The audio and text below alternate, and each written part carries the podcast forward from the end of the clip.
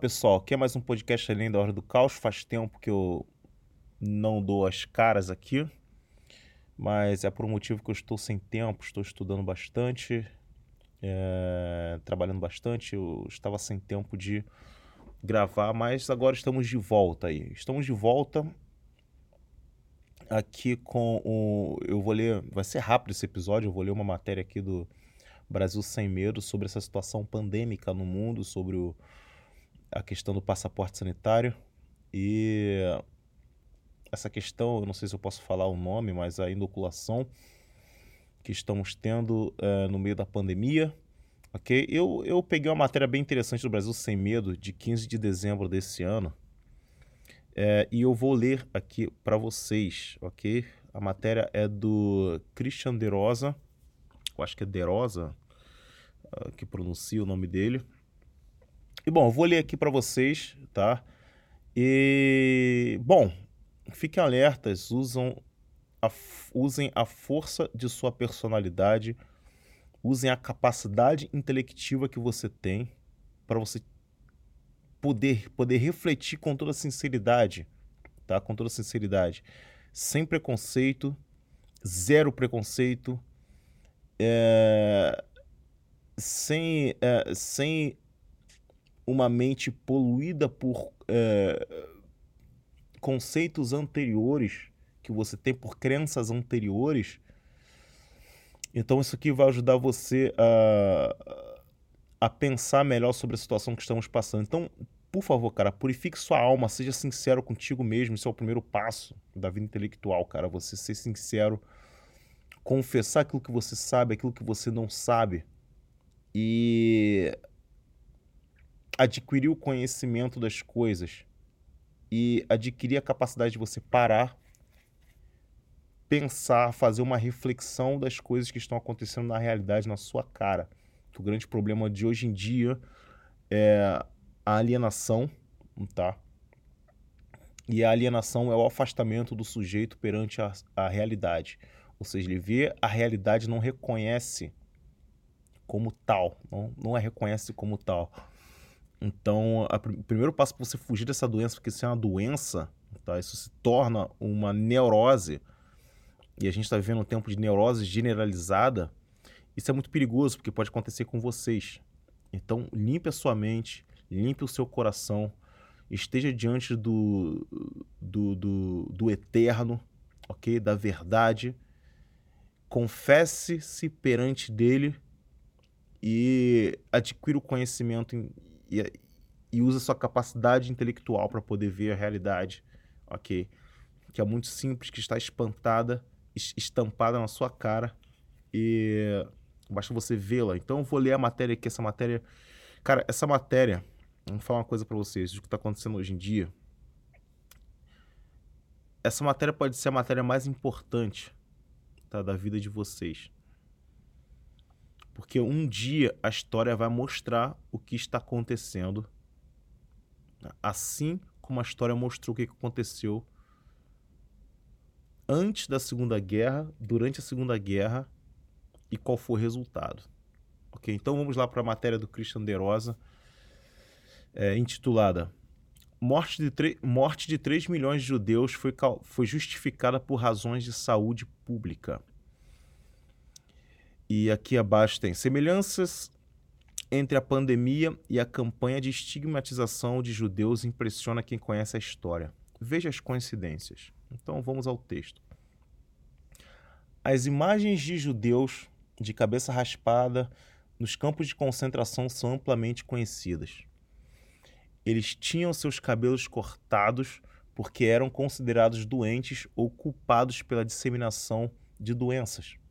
Uma parte da história do nazismo está se repetindo diante de nossos olhos e os alertas sobre isso parecem não terem qualquer efeito.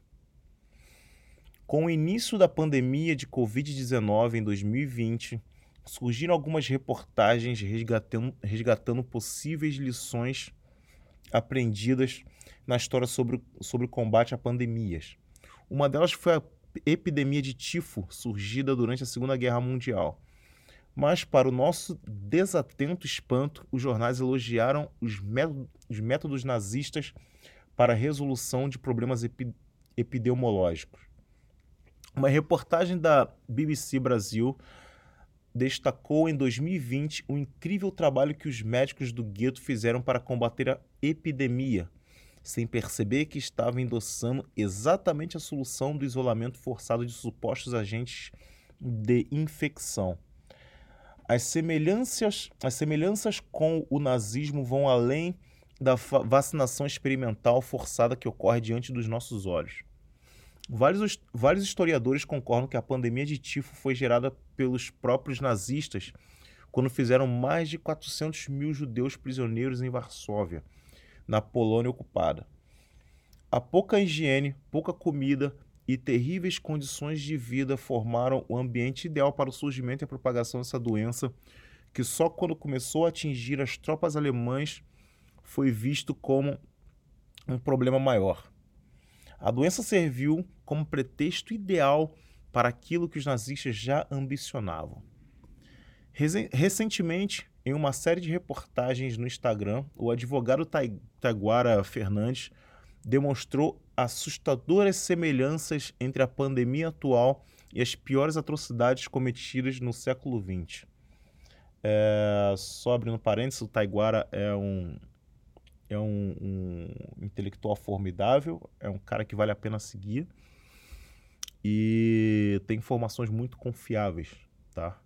Ele, ele, é, um, ele é um cara muito, muito, muito bom nessas áreas de investigação e, e um cara que tem uma personalidade muito forte.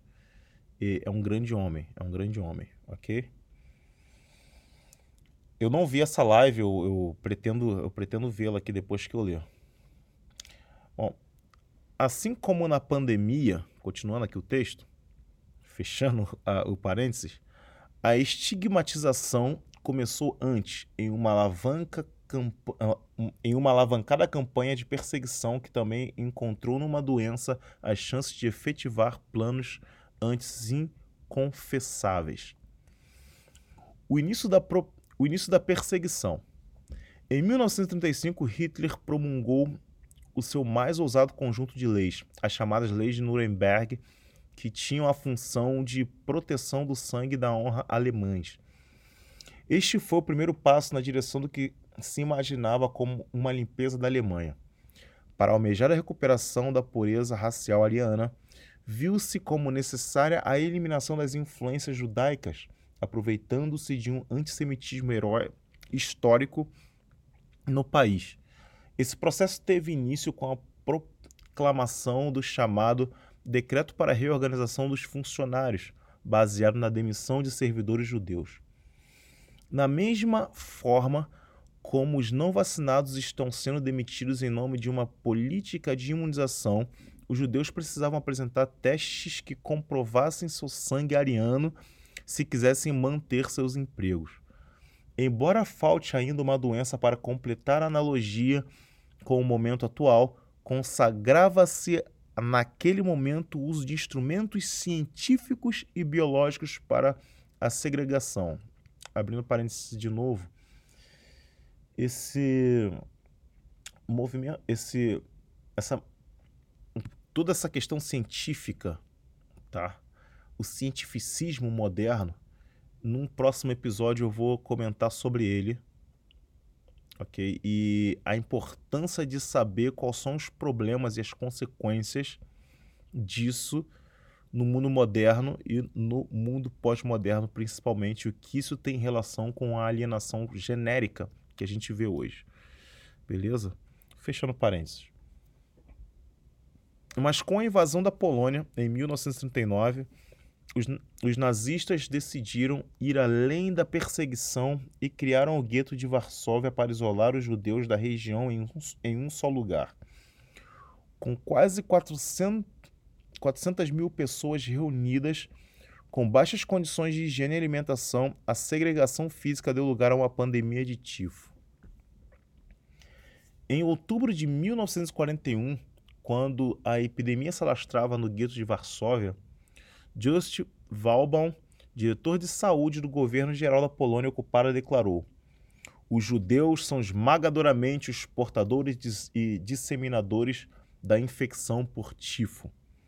Essa era a justificativa perfeita para associar os judeus à disseminação de doenças.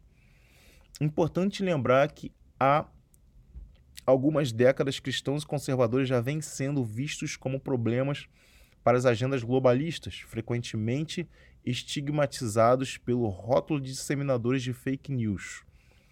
A perseguição aos conservadores encontrou também seu momento perfeito com a obrigatoriedade da vacinação contra a Covid-19 e o passaporte sanitário. Não somente disseminadores de fake news, mas também esse papo de disseminadores de é, ódio, tá? E esse papo também de discursos e ações antidemocráticas. Tá? E, e uma coisa que eu vou falar também nesse, uh, nessa cadeia de palavras conectadas que não tem nada a ver com a realidade, que cria uma crença para quem usa essa palavra, por exemplo, a democracia está associada a um certo grupo que você precisa fazer parte. Só que eles não dizem o que é democracia e o que são ações democráticas, o que são discursos democráticos ou não. Eles não dizem também o que é discurso de ódio ou não. Então, eles automaticamente, sem dizer isso, eles já relacionam esse discurso de ódio, eles já relacionam esse a palavra democracia com tudo aquilo que está na agenda esquerdista. Então, se você é uma pessoa democrática, se você é uma pessoa que defende a democracia, você está do lado da esquerda, dos tolerantes, das feministas, é, dos abortistas, é, dos que são a favor da legalização das drogas e por aí vai. Ou seja, na palavra final esquerdista vai estar relacionado, relacionados diretamente com a palavra democracia, quando a palavra democracia, que intrinsecamente, entre aspas, está conectado com virtude, não são demonstrados o, o que está, o que, que relaciona essa palavra com a realidade. Ou seja, essa palavra está vazia, está sem referente, você pode usar para qualquer fim, qualquer fim. E como há uma, uma, uma, uma alienação generalizada, é fácil você manipular as pessoas. Então as pessoas já criam uma crença baseada em uma cadeia de palavras. É, eu estou escrevendo um, um, ensaio sobre isso e depois eu vou falar sobre. Vai ter um episódio somente sobre isso. Vai ser uma coisa mais aprofundada e tal. Então a gente vai falar sobre isso, ok? Voltando aqui ao texto. Um, ok. Joseph Goebbels, ministro da propaganda nazista, iniciou uma grande campanha para alertar a população do risco de disseminação de doenças pelos judeus.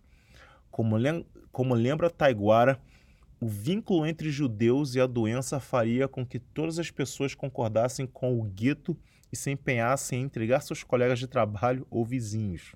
Hum, nada semelhante com o que está acontecendo agora, né?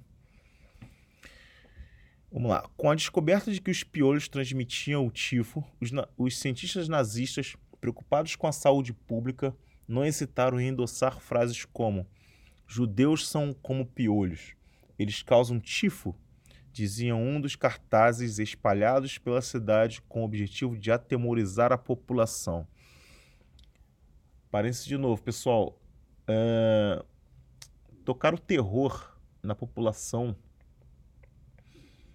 é um outro método de manipulação. Eu acabei de ver um vídeo do professor Olavo, de, acho que do começo dos anos 2000, começo da década de 2000, numa entrevista que ele estava dando para a TV, ele falando exatamente da medi medicalização da sociedade.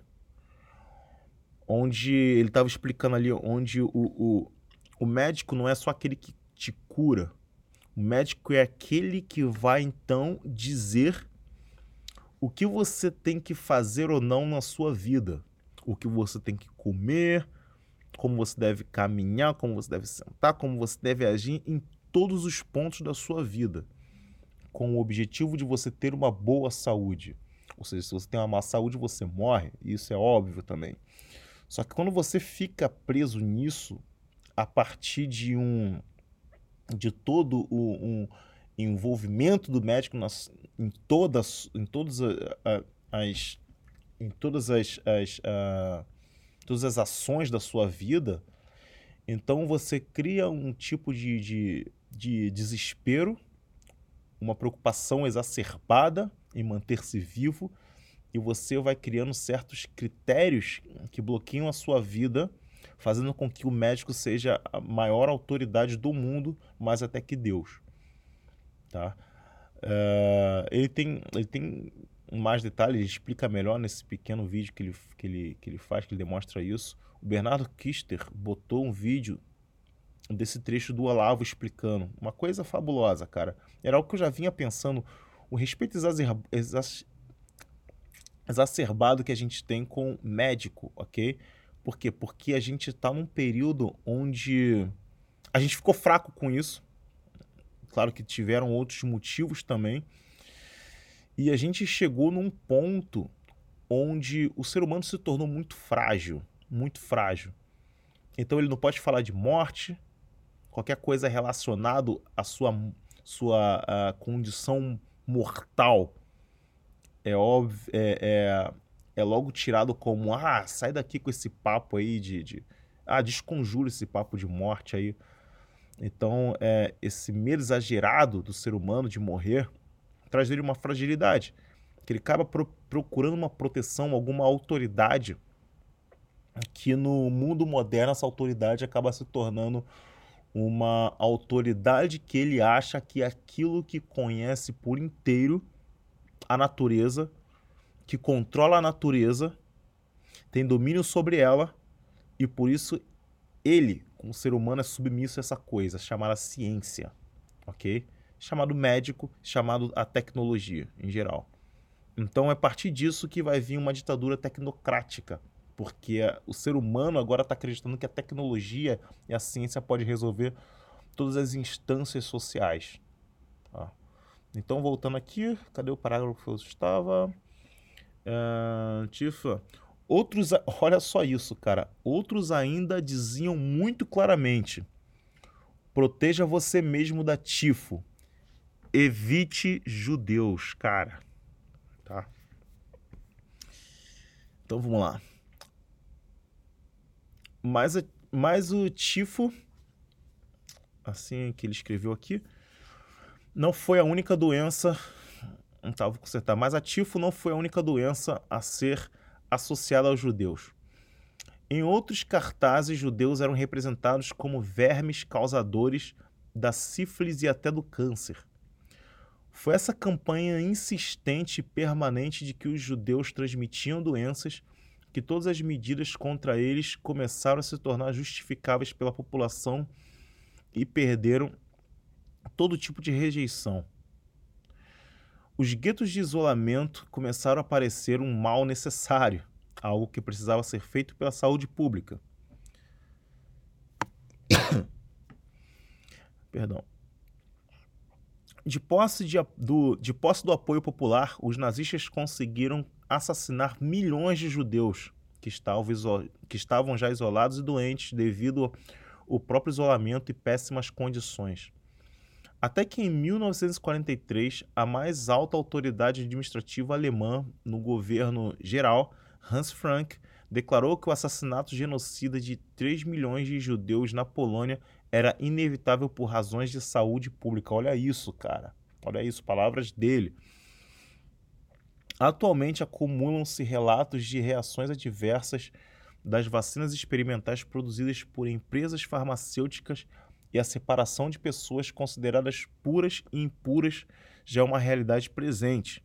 Resta saber se ainda veremos em vida uma segunda corte de Nuremberg para punir os responsáveis.